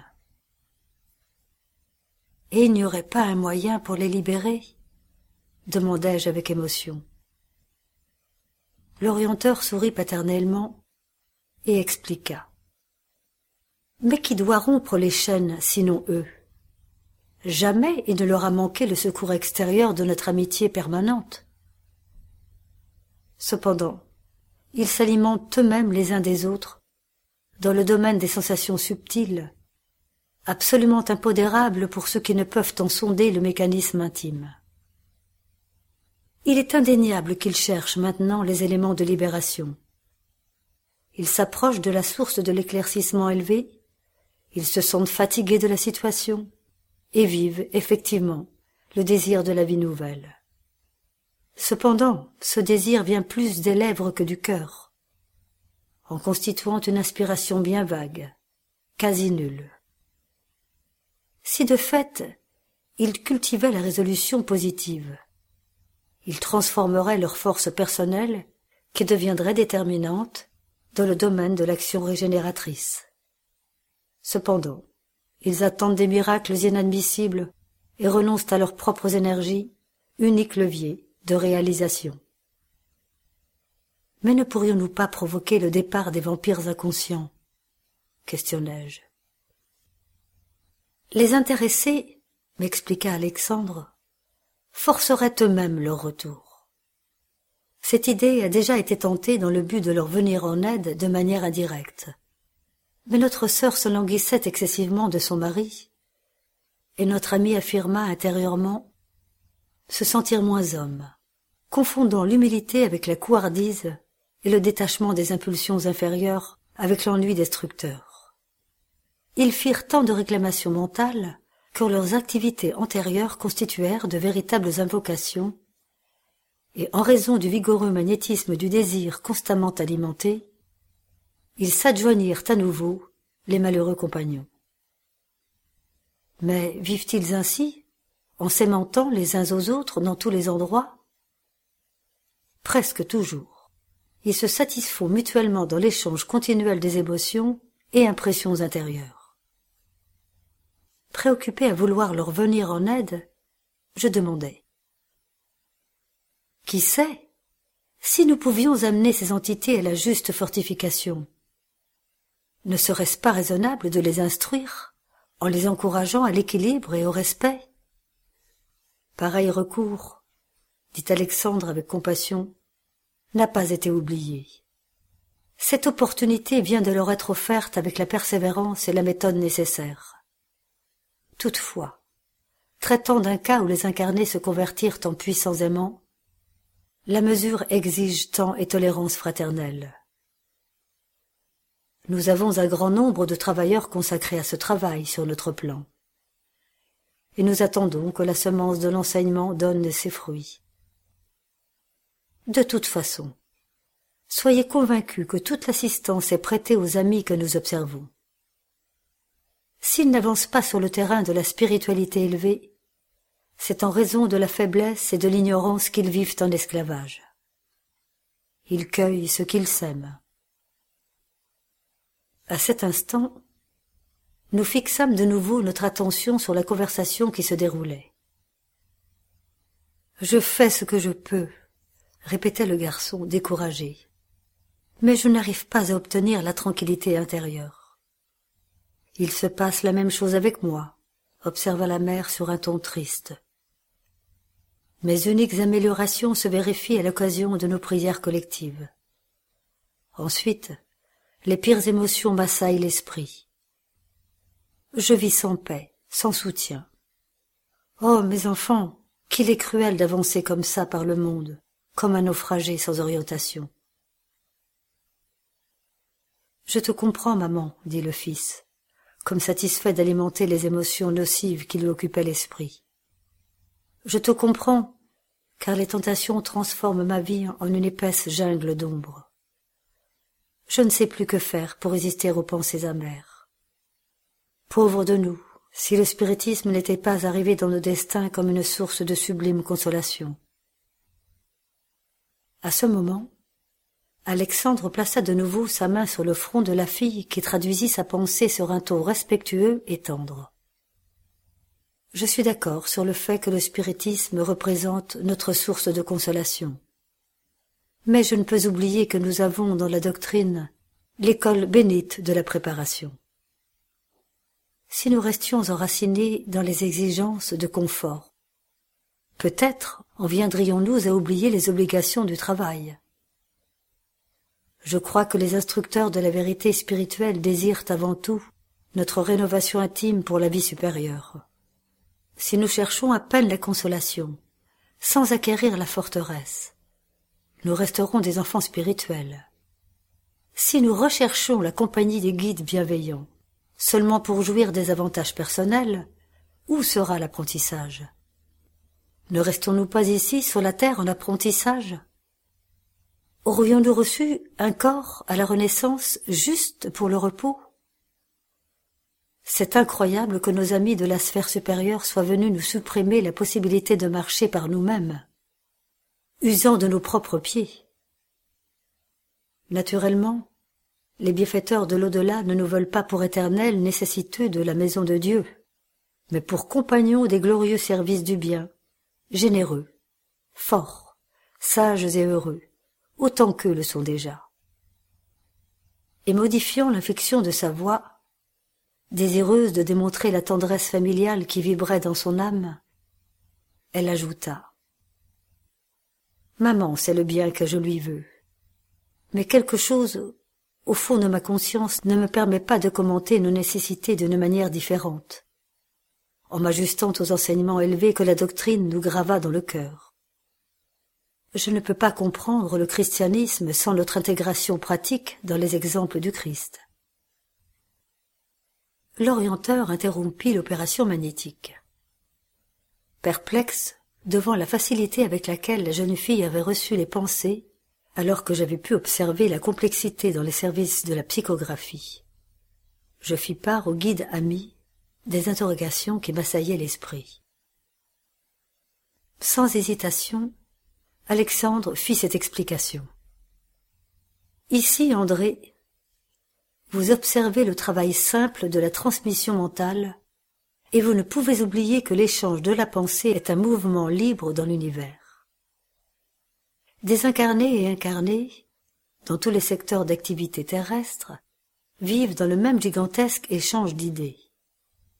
Chaque esprit est un véritable monde d'émission et de réception, et chacun d'entre eux attire celui qui lui est similaire. les tristes se complaisent avec les tristes. Les ignorants se réunissent. Les criminels communient dans la même sphère. Les bons établissent des liens réciproques de travail et de réalisation.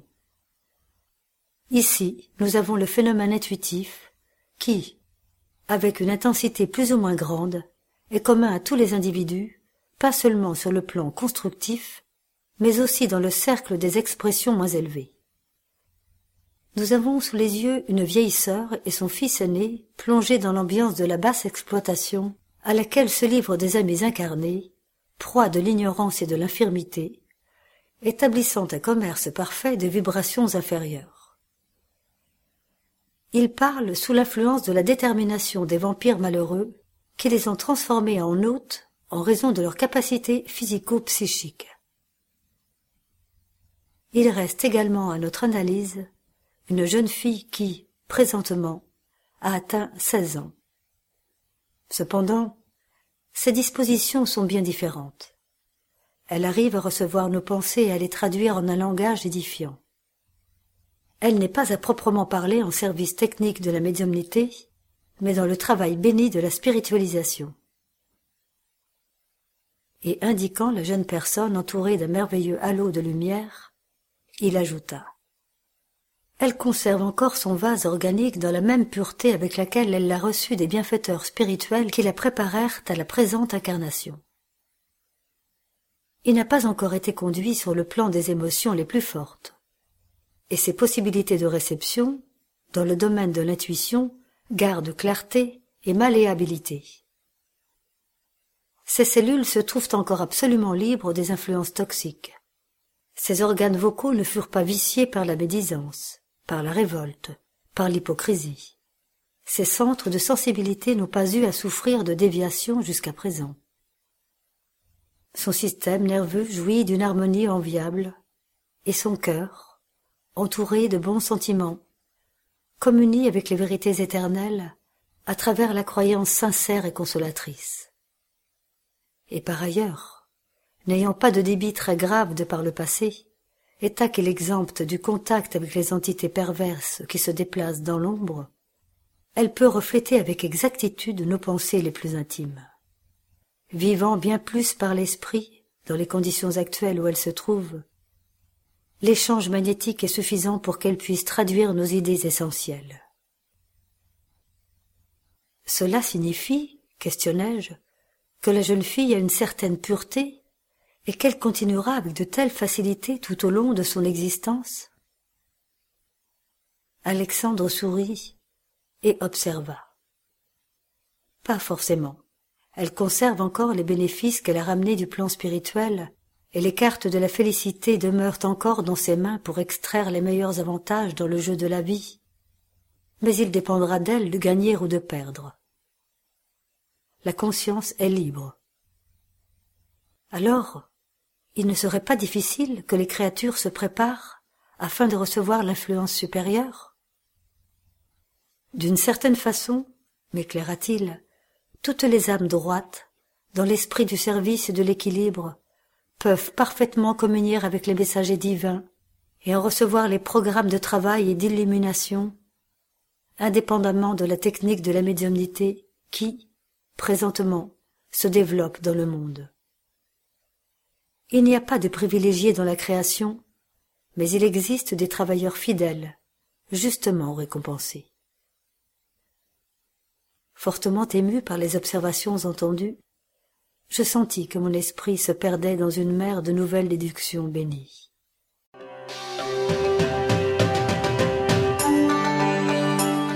Nous vous proposons maintenant une causerie du Césac avec Régis Verhagen. Celui qui s'élève sera abaissé. Je vais commencer la, causerie d'aujourd'hui par l'histoire d'un homme. Cet homme, vous avez déjà peut-être entendu parler de lui. C'est un certain Gandhi. Et c'est une histoire bien antérieure à ce moment, où il se trouvait dans une rue en Inde. À cette époque, en Inde, les trottoirs étaient réservés aux Anglais, et les Indiens devaient marcher sur la route. Et Gandhi, qui trouvait ça un peu injuste, s'est mis à marcher sur le trottoir. Un soldat anglais l'a vu, il a été tout de suite très violent. Il l'a poussé, il l'a jeté sur la route, et lui a dit, tu ne peux pas marcher sur le trottoir. Gandhi s'est relevé, a essuyé la poussière sur ses vêtements, il s'est remis sur le trottoir et a repris sa marche. Le soldat très vite s'est irrité, l'a de nouveau poussé. Gandhi s'est relevé, s'est remis à marcher sur le trottoir. Il l'a jeté encore une fois, et avant qu'il se relève, il lui dit, mais enfin, tu es si lâche, comme un homme qui se rend compte de sa brutalité, de sa barbarité, de sa lâcheté, et qui projette cette lâcheté sur cet Indien qui veut simplement marcher sur sur le trottoir. Il s'attendait à ce que l'homme se batte, l'homme se révolte, et bon, lui, c'est un soldat armé, etc. Donc il, s'attendait à de la violence, et Gandhi, non, non. Simplement, il se remettait. Il lui dit, tu es si lâche. Comment peux-tu être si lâche? Et Gandhi répond, je l'ai appris de l'homme qui est sur ta poitrine. Et en effet, le soldat portait au cou un crucifix. À ce moment-là, le soldat a vraiment été très touché. Vraiment choqué, il s'est mis à pleurer et il a laissé Gandhi marcher sur le trottoir. Aujourd'hui, nous allons parler d'humilité. Et comme on le voit dans cette première histoire, l'humilité, c'est pas forcément se rabaisser. L'humilité, c'est pas se faire tout petit. Gandhi, dans cette histoire, a montré une très grande humilité.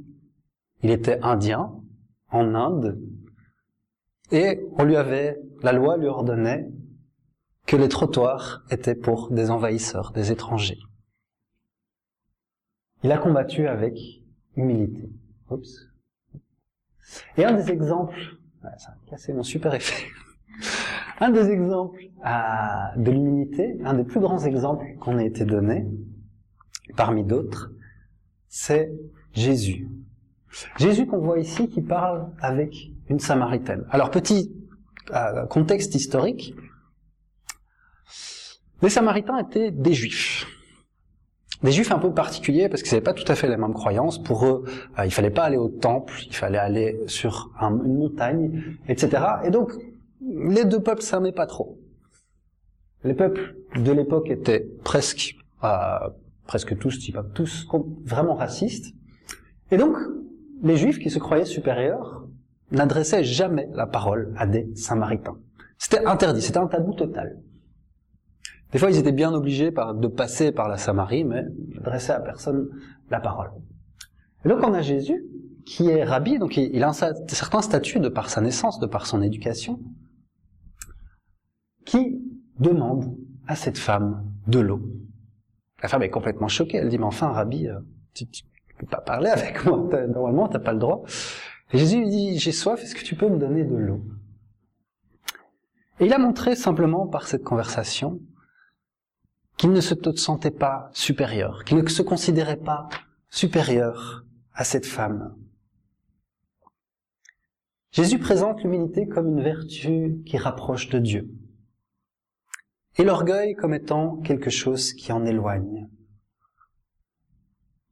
Dans toute sa vie, dans tous ses exemples, il a non seulement parlé de l'humilité, comme par exemple dans une parabole, où il dit, quand vous êtes invité à un mariage, ne prenez pas les premières places. N'allez pas vous installer à la table du marié, de la mariée, du père, de la mère, etc de peur que l'on vous dise Écoutez, monsieur, je ne sais pas pour qui vous vous prenez, je ne sais pas qui vous êtes, mais cette place est réservée. Euh, veuillez, s'il vous plaît, aller derrière, vous asseoir avec les autres. Jésus dit non, plutôt, prenez les places du fond. Parce que tout ce qui peut vous arriver de pire, c'est que quelqu'un vous dise, mon ami, qu'est-ce que tu fais ici au fond? Viens, on a une place pour toi devant. Il dit, que celui qui veut devenir le plus grand d'entre vous soit votre serviteur. Il dit, soyez comme les enfants, car le royaume des cieux leur appartient. Il ne voulait pas parler des enfants en tant que tels, parce que, ben voilà, il connaissait euh, le fonctionnement de la vie, le fonctionnement de la réincarnation. Il savait qu'un enfant n'est pas enfin n'est pas forcément bon, n'est pas par nature bon, Mais il voyait cette simplicité, cette humilité qu'il y avait chez les enfants, et qui disparaissait très vite à l'âge adulte. Et c'est pour ça qu'il disait, soyez comme cet enfant. Simplement, n'ayez aucune prétention de supériorité. L'humilité, c'est pas se voir tout petit.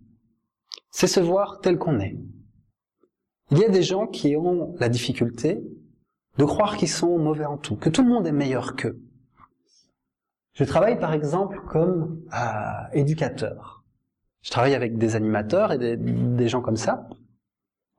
Et bien souvent, ces personnes n'ont pas énormément d'éducation. Elles ont fait leur secondaire, parfois elles ne sont même pas terminé, elles ont leur travail, elles le font très souvent avec beaucoup de compétences. Et ils croient que les personnes qui leur sont supérieures, parce qu'elles ont fait des études universitaires, ont une plus grande expertise qu'eux. Et ils sont étonnés, ils sont choqués quand ils voient que, bah, sur certains sujets, c'est pas forcément le cas. Et même un peu révoltés. De se dire, ben, nous, on connaît mieux qu'eux, alors qu'eux, ils ont été à l'école, ils ont été faire des études, etc., ils nous sont supérieurs. Ils se considèrent trop bas. Ils ont des connaissances, ils ont des compétences, ils ont une expertise vraiment. Ils ne savent peut-être pas l'expliquer avec des mots aussi beaux que ceux qui ont été à l'université, mais c'est une véritable compétence. Et ceux qui leur sont supérieurs, parfois, se croient trop haut. Ils croient que eux, parce qu'ils ont fait des études supérieures, qu'ils savent mieux. Alors que l'expérience pratique des travailleurs de terrain est aussi extrêmement précieuse. Et donc l'humilité, c'est juste ne pas se considérer supérieur à l'autre. Le supérieur hiérarchique, son rôle, est à plein de moments de donner des instructions. Ça, c'est ce qu'il est. Ça ne veut pas dire qu'il est supérieur moralement, qu'il est supérieur en connaissance, que son analyse est plus pertinente, etc., etc. Il y a eu un message dans l'évangile selon le spiritisme d'une reine de France. Bon, ça, si j'ai bien compris, c'est une reine d'Angleterre, mais j'ai pas trouvé d'image plus belle. Une reine de France qui est décédée et qui vient faire part de son expérience euh, à travers un message médiumnique. Elle nous dit, j'ai été choquée. Moi, j'étais reine. Depuis toute petite, j'étais princesse. Depuis toute petite, on m'a respectée. On m'a célébrée. On m'a servi. Je pensais qu'en arrivant de l'autre côté, c'était monarque de droit divin, qu'en arrivant de l'autre côté, elle aurait trouvé ce même respect, cette même vénération, qu'elle trouverait des serviteurs, etc., etc. Et on lui avait dit, ses croyances, c'était que ça allait se passer comme ça. Et elle dit, j'ai été choquée en arrivant de l'autre côté. Non seulement parce que je n'étais plus reine, parce qu'on ne me traitait plus avec la même référence. Voit les, gens qui tiennent sa robe. C'est déjà assez du haut level, quoi. Si on a besoin de quelqu'un, si on a des serviteurs simplement pour tenir ses vêtements, qu'est-ce que ça doit être pour le reste? Elle dit, mais voilà, déjà j'avais plus ce statut. Mais en plus, des serviteurs. Et je vous parle pas de cela parce que là on est déjà dans, dans du haut niveau de serviteurs beaux vêtements, à stature, près de la reine, etc. Non, non, elle parlait vraiment de gens à qui elle n'aurait jamais pensé adresser la parole. Elle dit, j'ai vu ces serviteurs qui étaient au-dessus de moi, qui étaient moralement plus élevés que moi et qui de l'autre côté avaient une plus grande place que moi. Et pour elle, ça a été un bouleversement total de voir sa place réelle. Jésus, comme je le disais, ne faisait pas que parler d'humilité. Il le montrait par ses actes. D'après le spiritisme, Jésus est l'esprit. D'ailleurs, c'est dans le livre des esprits, euh, Alan Kardec pose la question. Il se rend compte en discutant avec les esprits qu'il y a différents niveaux d'évolution chez les esprits. Et il dit simplement, bah, tiens, quel est l'esprit le plus évolué qui est venu sur Terre? Et la spiritualité répond, voyez Jésus-Christ. Jusque-là, le spiritisme n'était pas vraiment chrétien. C'était une philosophie qui étudiait euh, la vie après la mort, qui étudiait les contacts avec ces personnes. Et à partir de ce moment-là, ils sont devenus chrétiens. Non pas en voyant Jésus comme un demi-dieu, mais simplement comme un esprit plus évolué, un exemple à suivre. Et d'après les connaissances, l'esprit le plus évolué de notre planète. C'est-à-dire des milliards, on est 7 milliards d'incarnés, le nombre de désincarnés est à À certains moments, il parlait de trois fois plus, mais comme la population augmente, je ne saurais pas vous dire exactement combien il y a d'âmes incarnées, mais donc, des milliards d'êtres humains vivants et décédés qui sont ici sur Terre, c'est l'esprit le plus évolué moralement. Et qu'est-ce qu'il fait sur cette image? Il est à et nettoie les pieds de ses disciples. Ils sont très gênés. Ils se disent, mais tiens, bah, maître, pourquoi est-ce que tu fais ça? Ce n'est pas ton rôle, ce n'est pas ton statut. Et lui, il dit oui. Si vous voulez être grand, soyez le serviteur. Il ne le fait pas que le dire, il le montre. Et on va essayer de voir quelques exemples de cette humilité. Je vous ai parlé de Jésus, de Gandhi, de cette reine de France qui se rend compte de sa place véritable, mais dans la pratique, dans notre quotidien. On n'a pas forcément... Euh, on a le droit de marcher sur les trottoirs. On n'a pas forcément des disciples à qui laver les pieds. Vous pouvez le faire, mais euh, ça risque de paraître un petit peu bizarre. C'est un métier, euh, un, message tiré de rédaction, enfin de la rédaction du ce qu'on appelle les moments spirites, pour ceux qui connaissent, qui nous dit quand une personne humble commet une erreur, elle dit je me suis trompée, car son but est d'apprendre et de grandir. Mais lorsqu'une personne orgueilleuse commet une faute, elle dit ce n'est pas de ma faute, car elle considère être au-delà de toute capacité de commettre des erreurs. Une personne humble travaille plus que la personne orgueilleuse. Et pour cette raison, c'est très intéressant, elle a toujours le temps. Ça veut dire, si on vient lui demander, est-ce que tu as le temps de... Ok, oui, j'ai le temps de t'aider. Une personne orgueilleuse est toujours occupée pour faire face, euh, pour faire ce qui est nécessaire. Une personne humble fait face à n'importe quelle difficulté. Une personne orgueilleuse s'en sort par des excuses. Elle n'arrive pas à gérer ses obligations et ses conflits. Une personne humble s'engage et fait ce qu'elle dit. Une personne orgueilleuse pense être parfaite. Une personne humble dit hm, Je suis bon, mais pas autant que je le voudrais. Une personne humble respecte ceux qui lui sont supérieurs et essaye d'apprendre avec tout le monde. La personne orgueilleuse résiste à ceux qui lui sont supérieurs et essaye de leur trouver des défauts. L'humble fait toujours quelque chose de plus. L'orgueilleux ne coopère pas et dit ⁇ Je fais mon travail ⁇ La personne humble dit ⁇ Il doit y avoir une meilleure façon de faire cela. Je vais la chercher, je vais la trouver. La personne orgueilleuse dit ⁇ J'ai toujours fait comme ça, et je ne changerai pas ma façon de faire. La personne humble partage ses expériences avec ses amis et ses collègues. L'orgueilleux les garde pour lui, parce qu'il a peur de la concurrence. La personne orgueilleuse n'accepte pas les critiques. L'humble est toujours disposé à écouter toutes les opinions et à retenir les meilleures. Celui qui est humble grandit toujours. Celui qui est orgueilleux reste bloqué dans les illusions d'une fausse position de supériorité. L'orgueilleux dit être sceptique, car il n'y a rien dans l'univers qu'il ne connaisse pas. L'humble remercie chaque jour le Créateur, car il sait qu'il existe encore beaucoup de choses qu'il ignore. Une personne humble défend les idées nobles, sans se préoccuper de qui elles viennent.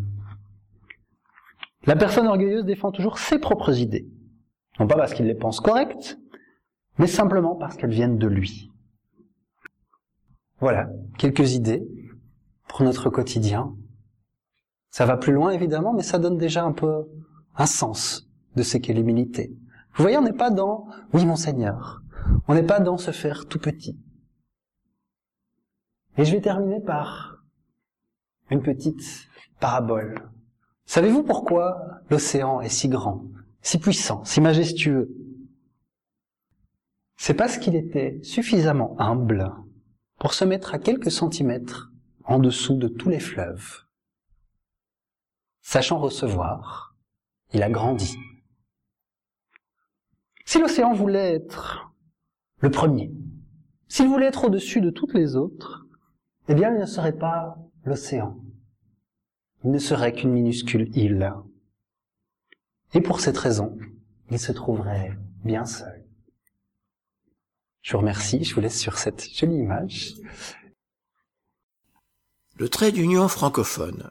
Le bulletin du mouvement spirit francophone vous informe sur les activités proposées en francophonie, comme le congrès de médecine et spiritualité, et aussi dans le monde avec le Conseil Spirit International.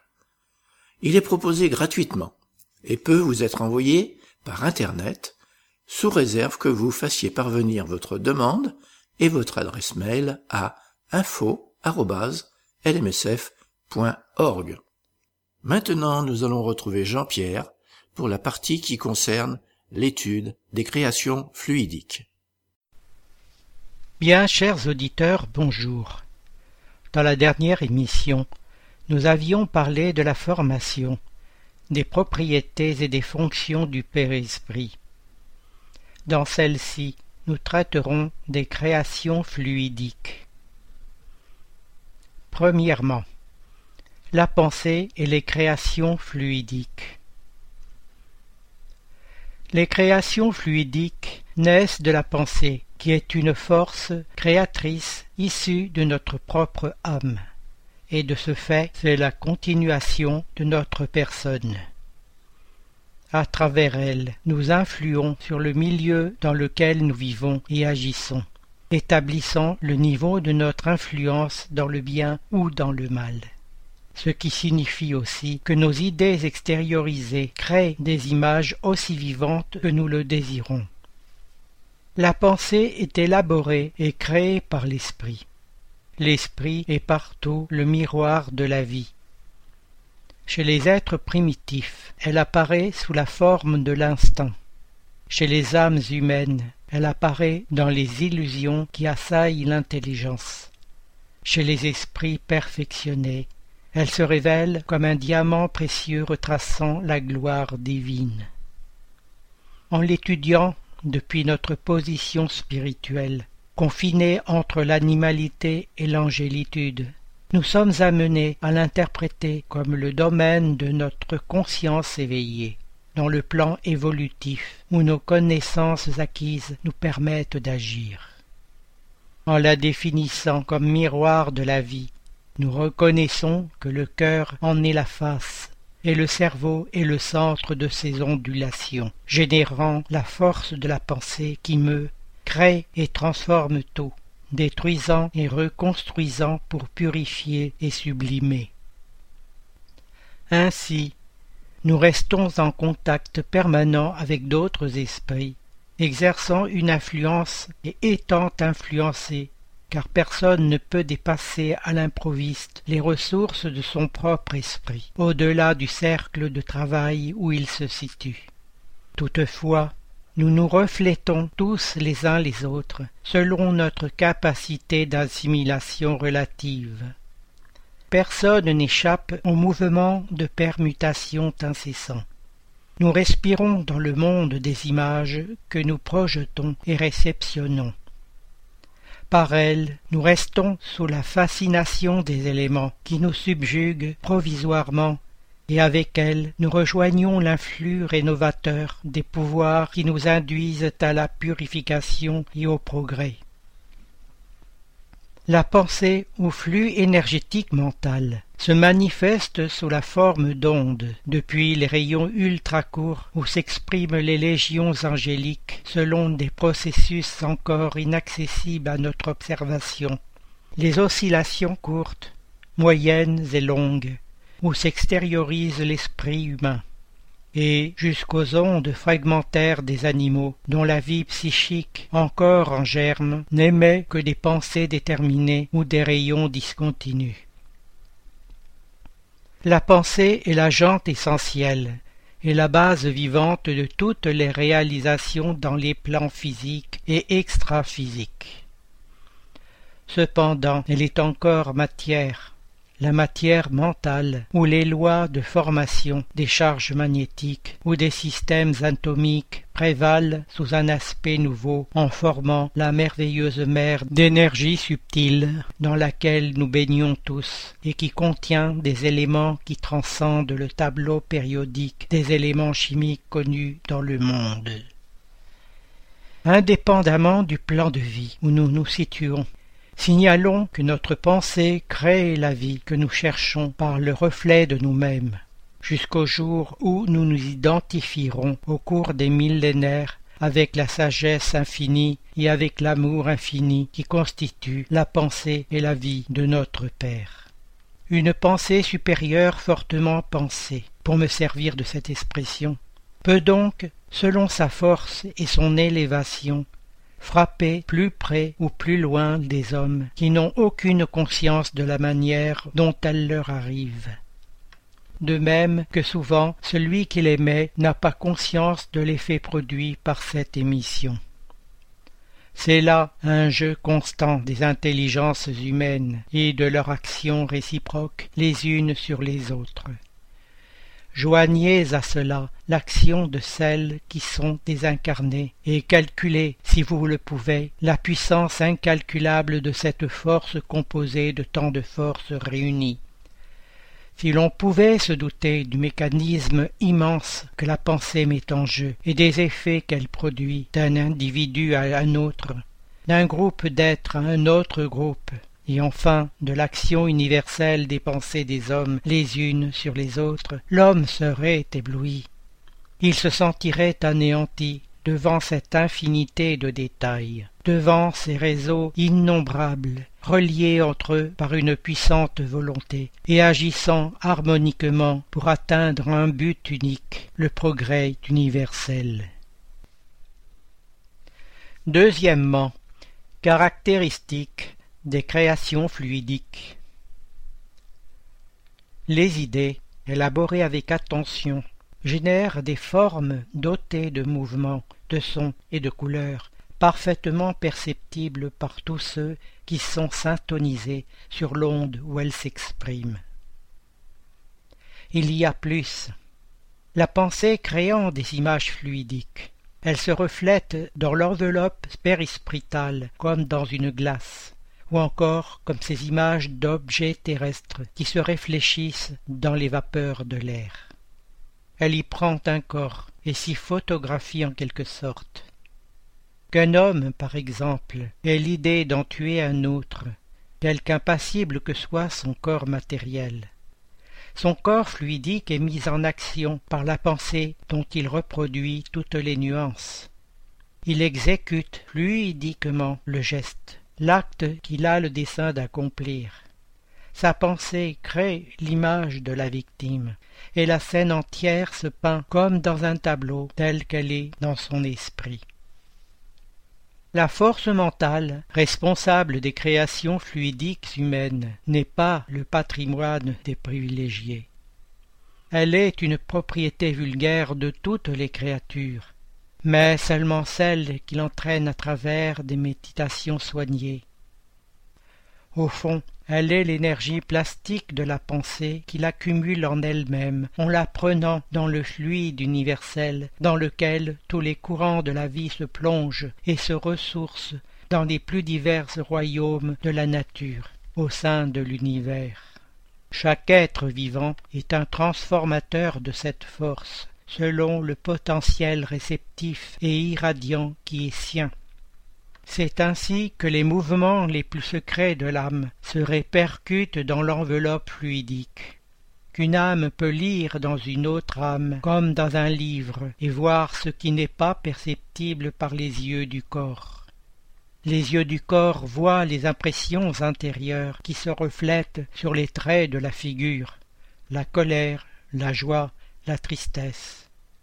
Mais l'âme voit sur les traits de l'âme les pensées qui ne se traduisent pas au dehors.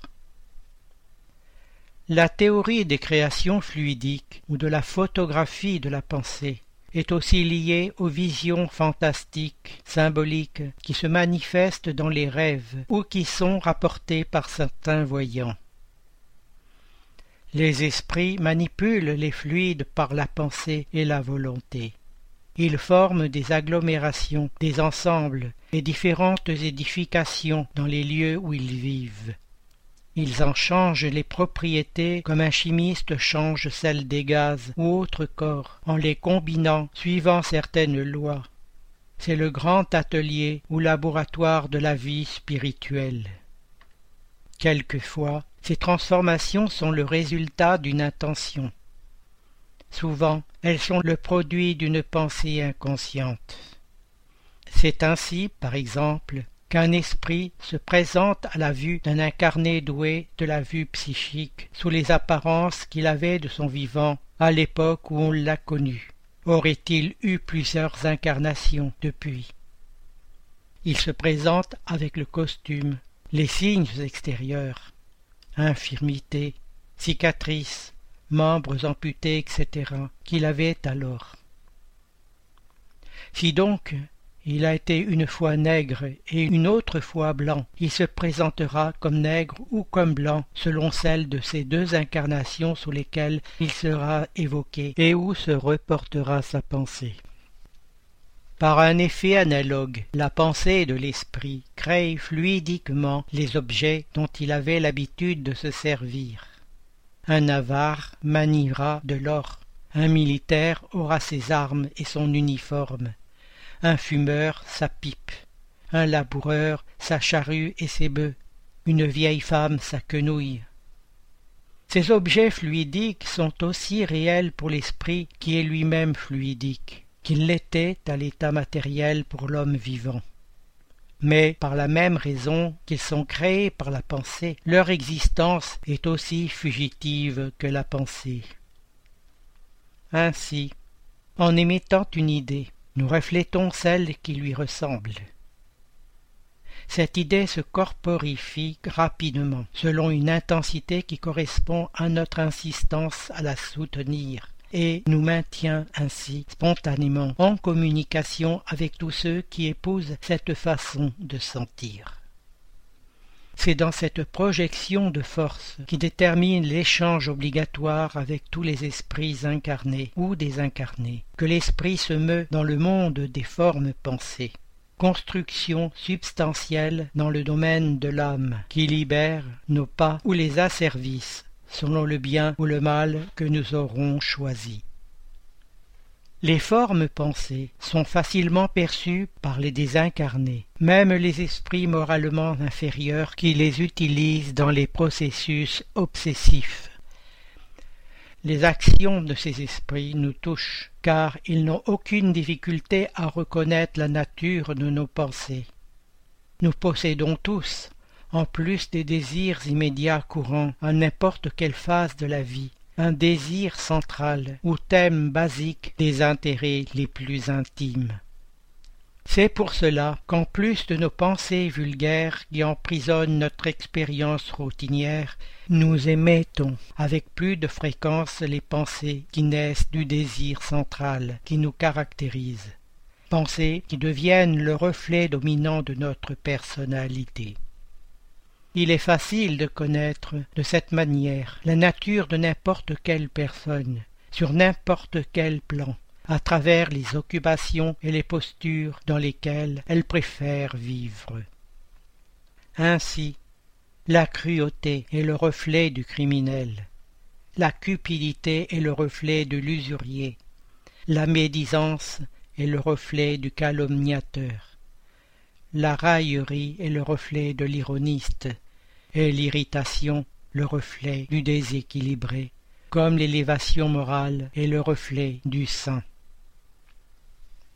Dans le cas des obsessions, un obsesseur cruel affirme Une fois identifié le reflet de la créature que nous nous disposons à corriger ou à punir, il est très facile de la gaver d'excitation constante renforçant les impulsions et les situations existant déjà dans l'imagination et créant ainsi la fixation mentale.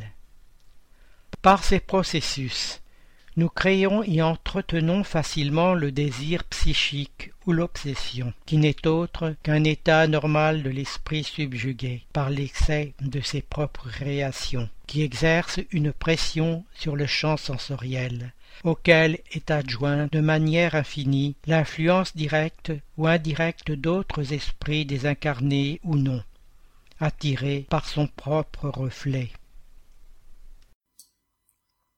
Merci Jean-Pierre. Chers auditeurs, l'émission se termine. Nous demandons au Centre Spirit francophone de bien vouloir nous faire parvenir les informations que nous pouvons relayer, activités, dates, conférences, etc. par mail à l'adresse radio.lmsf.org. C'est avec plaisir que nous en informerons les auditeurs.